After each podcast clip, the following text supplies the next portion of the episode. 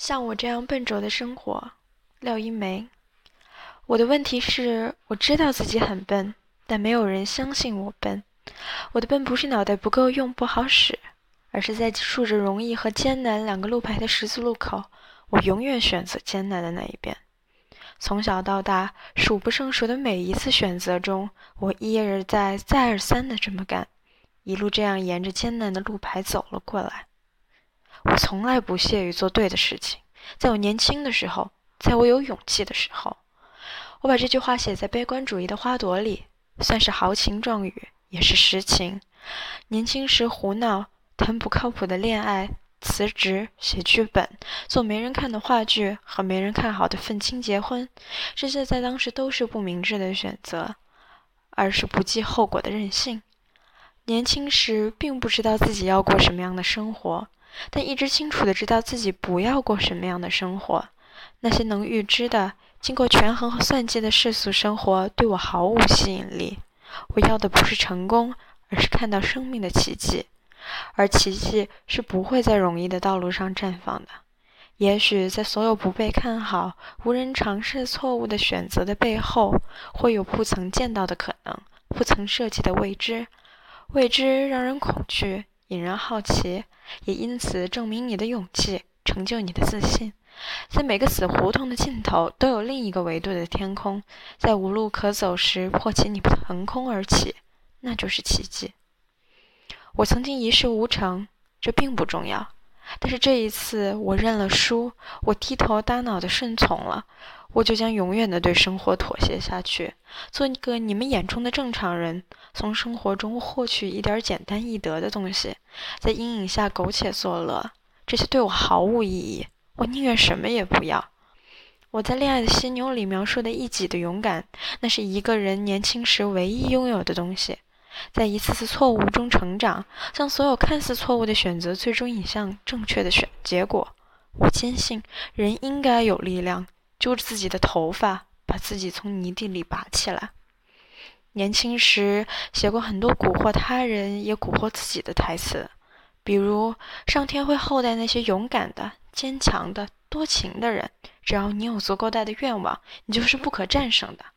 当然，你也知道，上天不会厚待任何人，无论是你还是我，痛苦、困惑和艰辛对每个人都是同等的。回避、躲闪、辗转腾挪都毫无作用。既然来的总是要来的，迎着刀锋而上恐怕是最好的选择。起码节约时间。上天当然不会厚待你，但自己可以成就自己。我这种以试错的方式来确定的人生丰富多彩，但很难向人推荐。那些台词依然每天在舞台上，在观众席里回荡。他们鼓励了和我一样的人。我的一位女演员一次对我说：“我不是那种女文青，我不是那样的人，我要过正常的生活。我怎样才能让那些男人明白呢？”我回答了他，尖刻无比：“那就不要摆出一副女文青的架势，你脸上就写着‘来伤害我吧’，我不在意，我等着痛苦成长呢。去掉这个表情，那些人就会躲开你了。”他满脸迟疑地看着我，仍然是一种标准的女文青表情。我不知道文艺青年什么时候成了贬义词。对我来说，它既不好也不坏，它不过是一个过程，一种处于困惑中的生命状态。一个人有太多自我和世界的关系需要调节，那种困惑和执拗的表情必然会占据他的脸。不过那也不无魅力，总好过一张麻木不仁的脸。喜欢有创造力的、有激情的、不易于成见的自由生活。如果什么有利于这样的生活，我就赞成。反之，我反对。无论是传统道德还是世贸观念，我反对伪善、谎言、媚俗、狭隘、装腔作势、一团和气。不相信任何人制定的生活准则和幸福模式。不管世界给没给你这种机会，我相信人都可以坚持为自己、为他人创造自由的生活。在我的心细柔软里，有个异装癖的时装设计师，在舞台上男扮女装，调侃观众。人生是没得选择的，我的生命便是一星期做两个小时的女人。可是我比你们幸运，我的人生里至少有两个小时是属于我自己的。你们难道不偷偷的渴望有这样两个小时，卸下你们的面具，摆脱所谓的成功和正常，为所欲为，做一个真正的自己，或者做一个幻想中的自己？你们没有这么样的机会，你们真可怜。这个角色的原型是我的一位朋友樊奇辉，现实中也是一位著名的设计师，但他宁愿称自己为女裁缝。有几年时间，他每周二在三里屯的法语化为歌女。碧浪达享受他生命中自由的两个小时。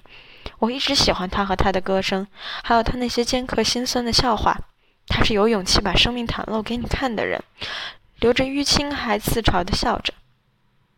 在舞台上，他一直笑到最后，但现实中的结局却是他在柔软召开新闻发布会的前两天，在家中自杀身亡。据说他死得非常坚决，尝试了很多次。直到成功，这突如其来的消息，当时对剧组的所有人都是可怕的打击。生命真的很沉重，也很脆弱，不是一个乐观的态度和极具自嘲的笑话就能交代的过去的。自由不是不能获得，但需要万分的坚强和一点点运气。一个人需要隐藏多少秘密，才能巧妙地度过一生？细细的分辨，哪个人的生活不是由秘密和谎言而堆积而成的？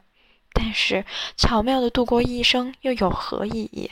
不过不过是辗转腾挪的生存技巧，技巧越高，辗转腾挪的越好，就离真相和本质越远。我宁愿选择笨拙的度过一生。